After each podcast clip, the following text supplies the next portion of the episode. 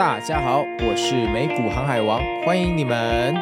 很多人都说想学美股，但不知从何下手。在这里呢，我会跟大家分享自己多年的实战经验和心法，和大家一起出海航行哦。让我们一起成为美股航海王吧！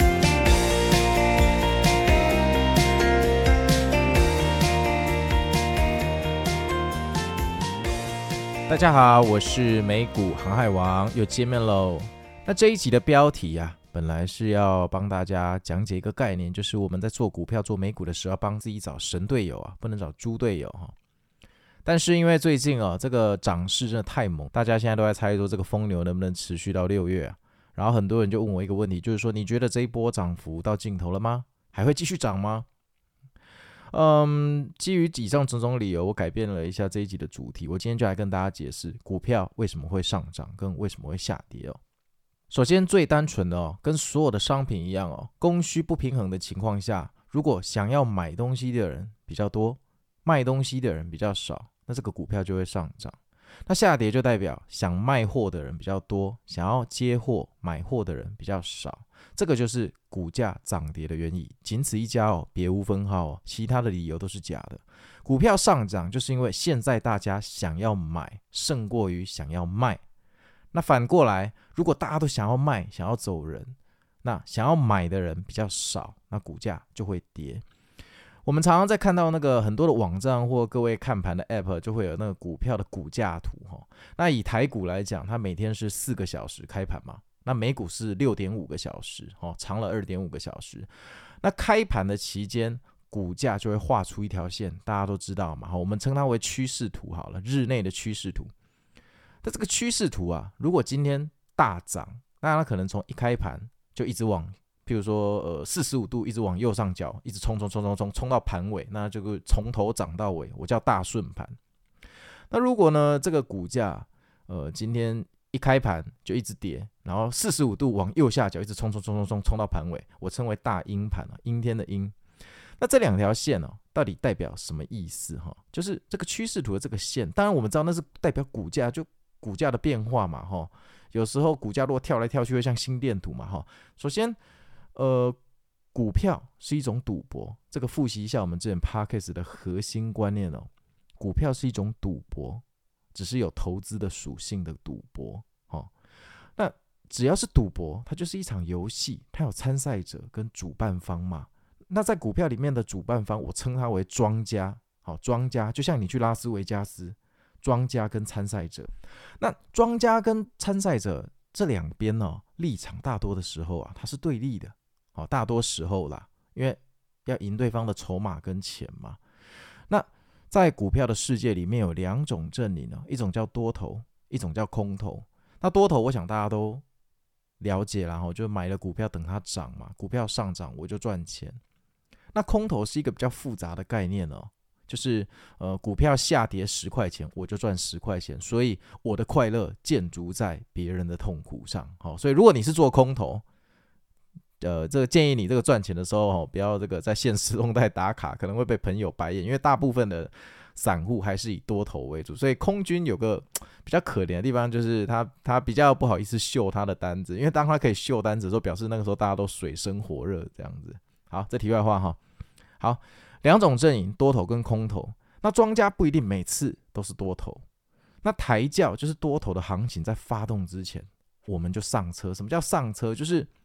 我们猜到庄家可能要发动行情了，所以我们就先买进那一只股票，然后接下来庄家就开始做多头嘛，他就开始大量的买进，所以我们就像小老鼠这个站在这个牛的背上一样，一路被抬抬抬抬到终点，我们最后那个十二生肖的赛跑还打赢牛，有没有？这个就是抬轿的概念。所以哦，庄家的角色就非常的重要。如果庄家今天当空头啊，然后我们又好死不死站在他的对面。就是坚持要当多头，那那我们就这个下场就是一路就像斗牛一样。你觉得你站在牛背上抵达终点的几率高，还是你斗牛被牛撞死的几率高呢？对不对？这个记住哦，庄家是牛哦，或者是侏罗纪公园里面的暴龙，千万不要站在庄家的对面哦，千万不要。我们如果站在牛的对面，会被撞到怀疑人生哦。短期叫套牢，那。它撞到最后回调到最后，如果股价有反弹，那当然 OK 嘛，我们就可以就是我们这个网民说的，哎呀，每次都倒车接人，接我们上车哈上轿。但是如果到最后是崩盘没有反弹的话，那这个问题就大了哈，这就不是这个套牢可以解决的哈。好，拉回来哦，刚刚那个每日的趋势线，这个趋势线是怎么来的呢？首先呢，多头跟空头啊，他们就像拔河的两个阵营啊，那他们每天从开盘的九点到下午的一点半，然后在美股当然是九呃晚上的九点半到半夜的四点，多头跟空头就在这段开盘期间内。一直拔河，一直拔河，然后他们拔河的线呢、啊，这条很粗的线的中心点呢、点了一滴红墨水，然后这红墨水在这开盘的期间就不断的会滴到地上，你就这样想就好了。所以你看到那条趋势线就是这个红墨水滴出来的轨迹哦。如果这个轨迹往上走，那代表多头那边的力量比较大，它把整个线把那个拔河的那个绳子往它那边拉嘛。那反之，如果空头的力量比较大，那当然这个。中心点就会往空头那边移动，那就会下跌哦。所以你看到的那一条线哦，其实是两边角力的结果。其实这这个用词蛮常见，就是多头跟空头角力的结果。但我觉得用拔河的例子可能比较能帮助你们了解哦。拔河的绳子的中间有一滴墨水，这个墨水滴在地上的痕迹，哈，就是那一条趋势线，哈。所以呢，庄家可以是空头。也可以是多头，重点是我们站在他旁边，还是站在对面呢？而站在对面真的很恐怖哦，这个保证你每天上班可能都没办法专心，老板讲话你可能都听不进去。好，两边的拔河形成一天的股价走势啊，我们称为日内的趋势图。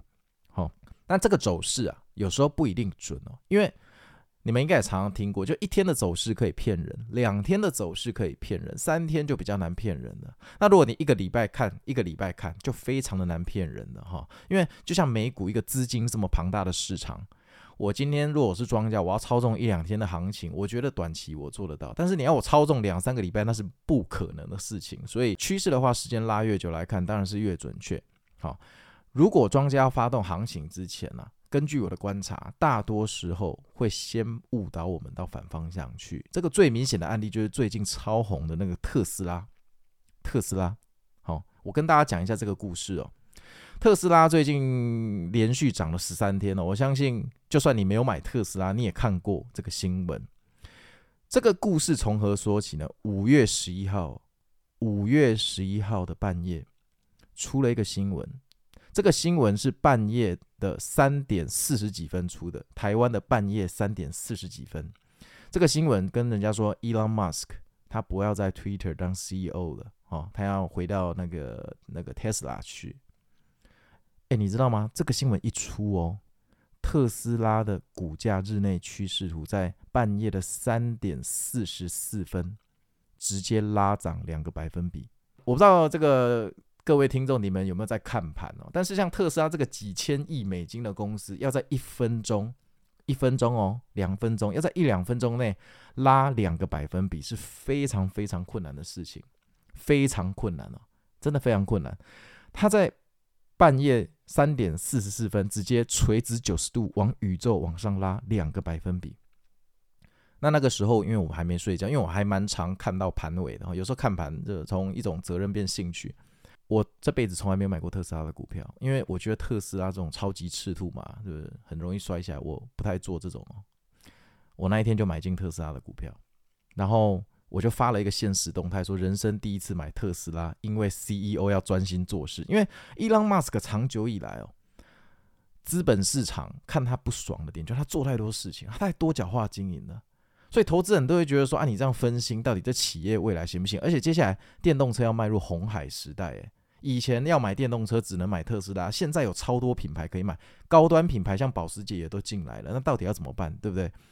所以他们当然是希望 CEO 专心嘛，哦哦。然后那一天我在现实动态发了这个呃那个限动之后啊，隔天我本来很高兴啊，那个特斯拉盘前涨了三个百分比，等于我等于我有点算这个。尾盘买进，隔隔天一开盘就赚三个百分比，这根本就可以直接走人，你知道吗？有时候这个不要跟钱过不去哦，这种意外之财就赶快获利了结。结果一开盘之后，几乎用大概七八十度哦，就直接往下跳水，从正三 percent 哦跳到负二点四 percent，也就是说，特斯拉隔天的振幅哈，从三 percent 到负二点四，振幅高达五点四个百分比，代表很多人获利了结或者空军出动。反正 anyway，我我这个人不问理由哈，那边问理由没什么。比如这个水水以这个什么生米已经煮成熟饭，我们真的不用去问理由，浪费时间，不如想想明天要怎么做就好了。好，虽然它振幅跌了五点多个百分比，哎，这也很 crazy，这真的很 crazy 哦。然后接下来它就一路暴跌，暴跌，暴跌，从一百七十几块一直跌到一百六十几块。然后在那个时候，就是我朋友也就问我啊，你这个人就是做指数比较多，怎么会买进特斯拉这种个股？我说，因为我觉得这个新闻哦，机构啊不太可能不来炒作啊，这个。多角化经营的男人要回来了，对不对？这怎么想都是一个故事的开端。哎，结果跌了三四天之后啊，特斯拉有一天就大涨，涨完之后又过了一个礼拜，就开始你们现在看到的十三连阳，从一百六一百六七十块直接一路飙到两百五十块。这个就是一个非常经典，因为有时候我们在分享观念的时候，我们要找那种就是拉高出货骗你进去，或者是。就是拉低把你呃那个压低把你洗出去，然后再拉涨的例子哦，其实还不一定真的找得到这么接近的，你知道，我们只能翻历史，但这个是最近发生的，所以这是一个血淋淋的案例，就是要拉涨之前，庄家必定会想办法把你骗出去，他不希望他不希望你站在他的旁边呐、对不对？人家牛在赛跑，为什么为什么背上有一堆老鼠呢？想的就不爽。如果我是牛。呃，我也不希望我背上有东西啊，对不对？我干嘛要帮散户抬轿？散户在我眼中就是伙计，就是拿来割的。我怎么能帮你赚钱？多丢脸啊，对不对？好，所以一天的趋势哦，不一定是准的。好，有时候应该说大多时候都会都会被反方向骗，在行情发动之前。但是股价只跟要买的人跟要卖的人的多空角力好有关系。那回到刚刚的主题哦，我我说过。股价就是多头跟空头每天拔河的结果。那它拔河的过程中啊，你想嘛，三个瘦皮猴怎么可能拔得过三个相扑啊？对不对？量级差太多了嘛。庄家就是相扑啊。什么叫庄家？庄家就是钱比你多很多的人。他有可能是一个大户，就是个人，或者他是一个机构，譬如说什么退休基金，那个钱跟山一样的多，对不对？那当然，说实话啦，有点讽刺的是，基金机构的钱是哪来的？也是散户的啊，基金机构出了一档基金，然后呢募资，然后把它发到银行去，银行的理专就叫你妈妈去买啊，或者叫你买啊。所以其实我们眼中非常仇恨的那个庄家，其实就是你自己跟身边朋友拿去买基金的钱集合起来嘛。其实我们是自己人打自己人，你知道吗？我们是自己打自己人，只是庄家是由基金经理在操纵这些钱。那散户我们就自己玩自己的钱，对不对？那当然，巴菲特说过一句话，就是他觉得如果大家都不去买基金产品，大家都买 VOO 这种 SP 五百的指数，到最后大家都很有钱，然后那基金经理都会饿死。这巴菲特讲过一个笑话，但其实他的道理很深，因为其实这个故事就是，其实基 就是这庄家割散户啊，庄家的钱也是散户的钱啊，就自己人打自己人啊，为什么会有内部消耗啊？就是。发去给机构当管理费、跟奖金、跟薪水嘛，最后其实真正蒸发掉的是这些薪水跟管理费，然后被呃被拿到基金经理的口袋去了，被拿去机构发薪水了嘛，对不对？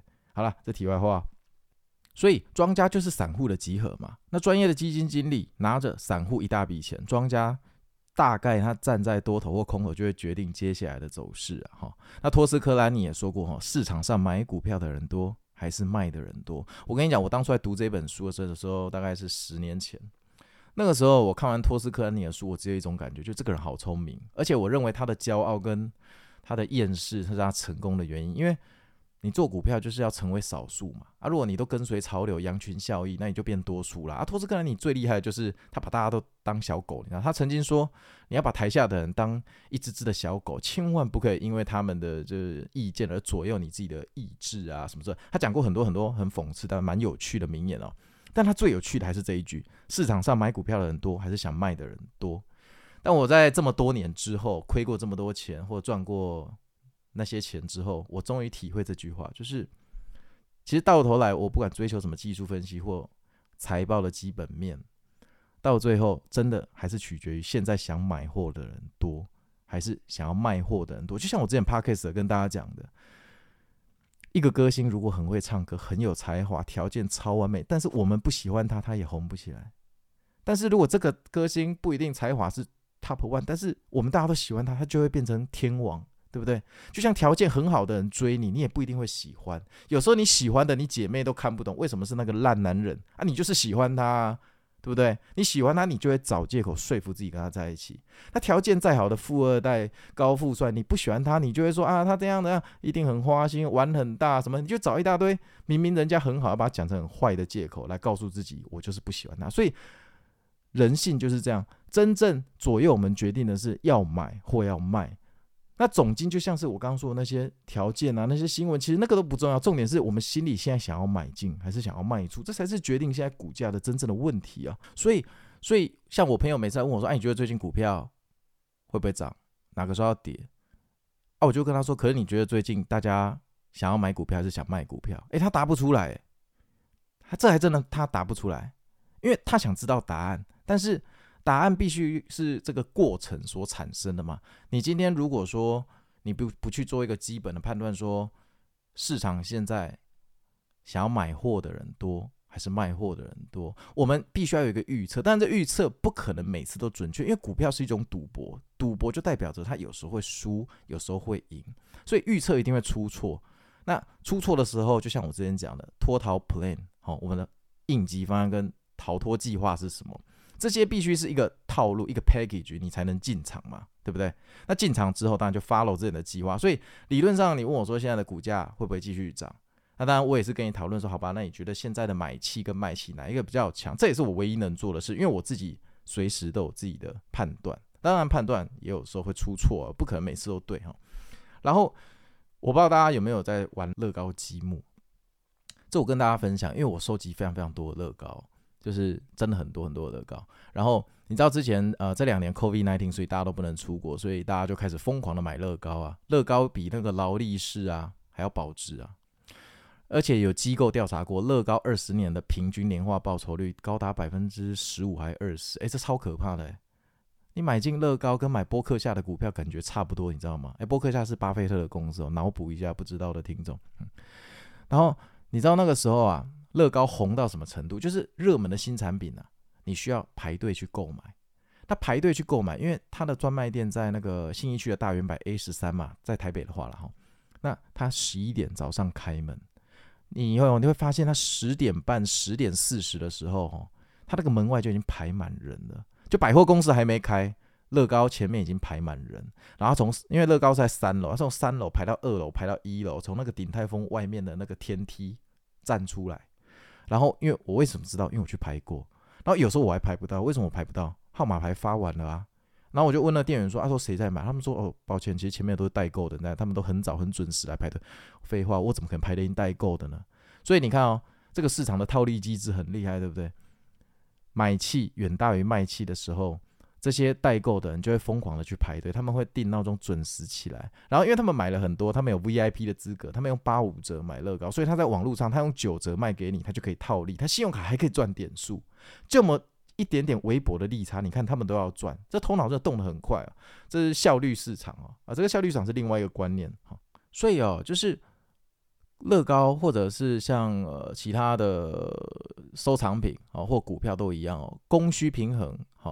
就是最基本的道理，买的人多，价钱就会涨。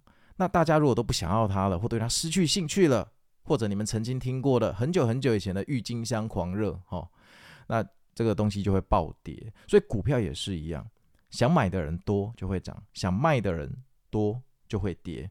那我觉得一个很大的问题是说，我猜哈，各位在做股票的时候一定有一个习惯，就是很喜欢看新闻。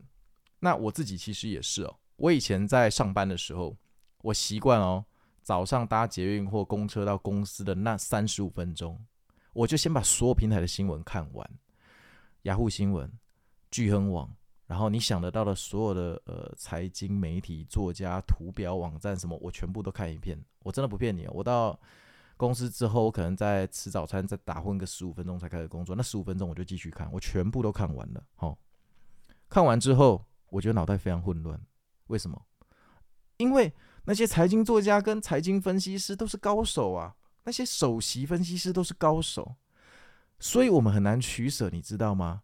如果今天是一个天才跟九个笨蛋在你面前给你建议，你当然会选天才的建议，因为它很简单。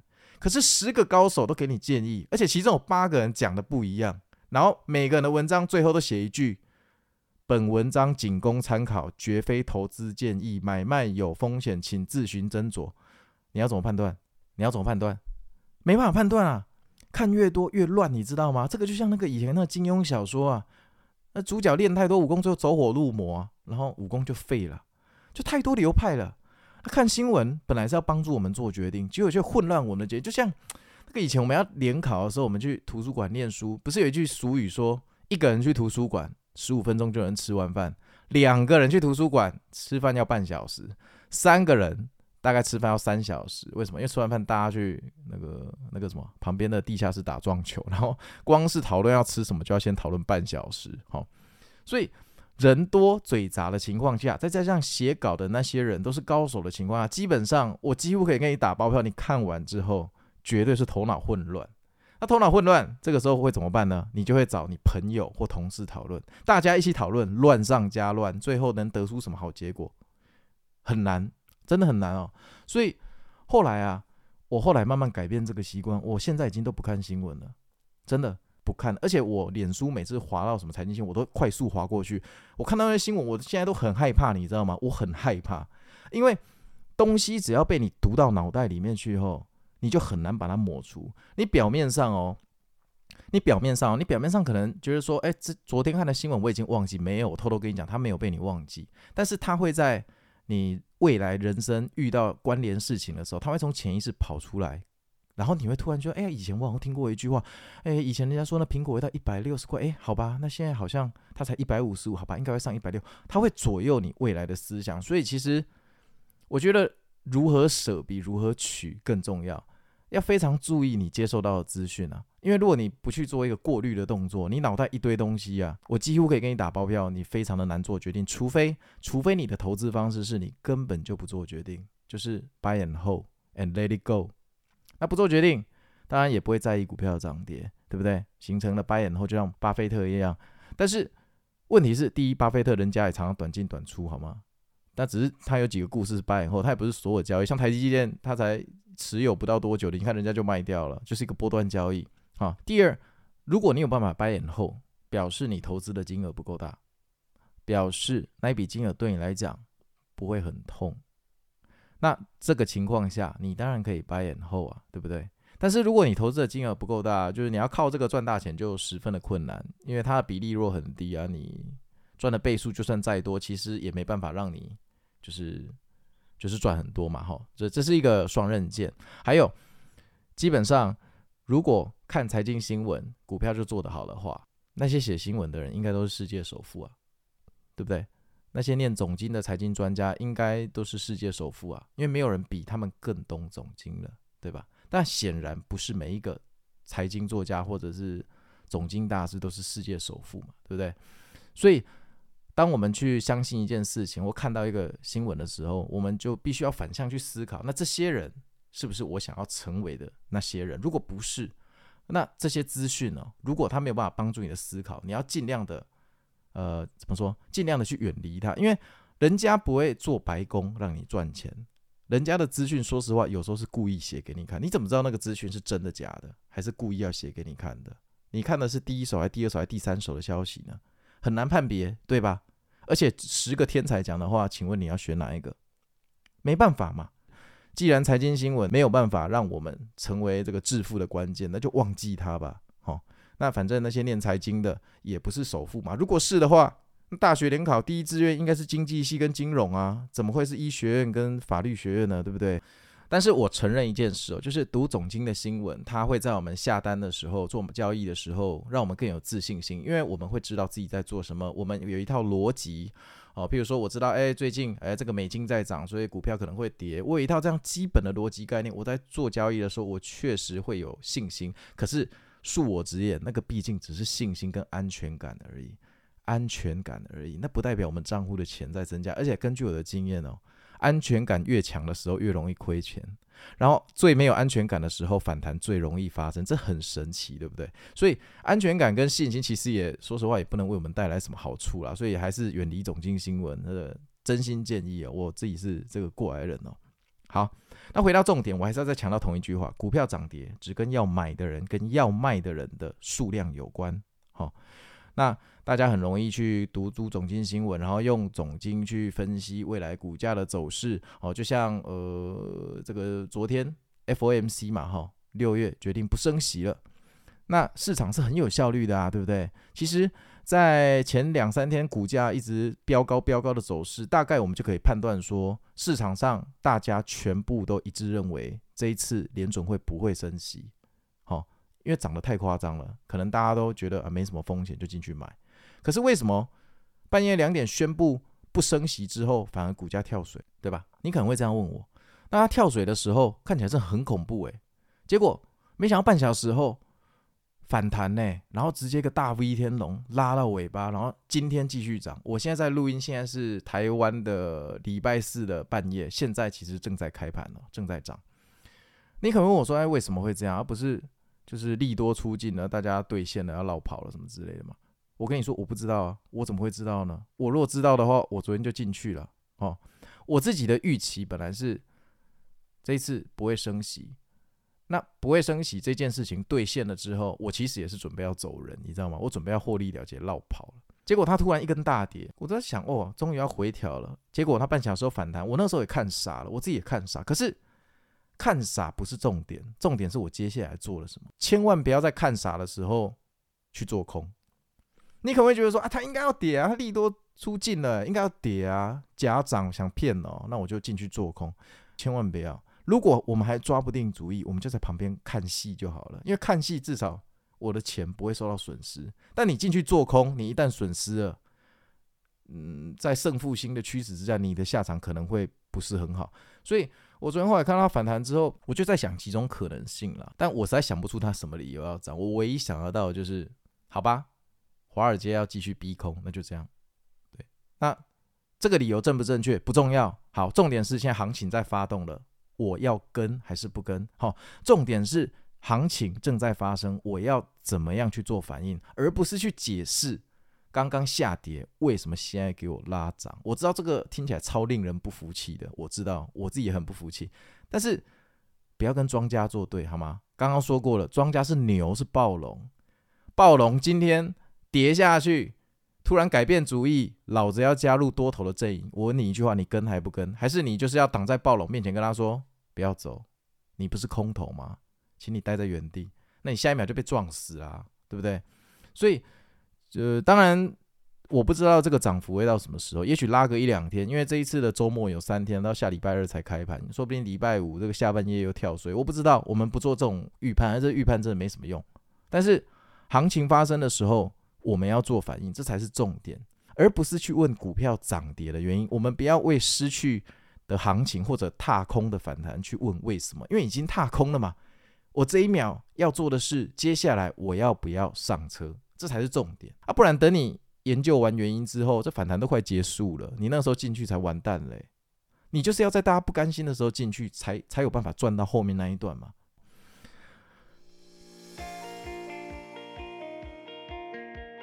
好，这就是今天的全部内容。股价的涨跌哦，只跟买的人多还是卖的人多有关系。托斯科兰尼也说过，只要看市场上想买东西的人多还是卖东西的人多才是重点了。千万不要用总经的新闻来判断现在的股价走势，也不要为失去的下跌或上涨去找原因。过去都不重要，重点是我们当下要怎么做呢？你要上车吗？还是你要继续踏空呢？我是美股航海王，很高兴见到你们，我们下次见。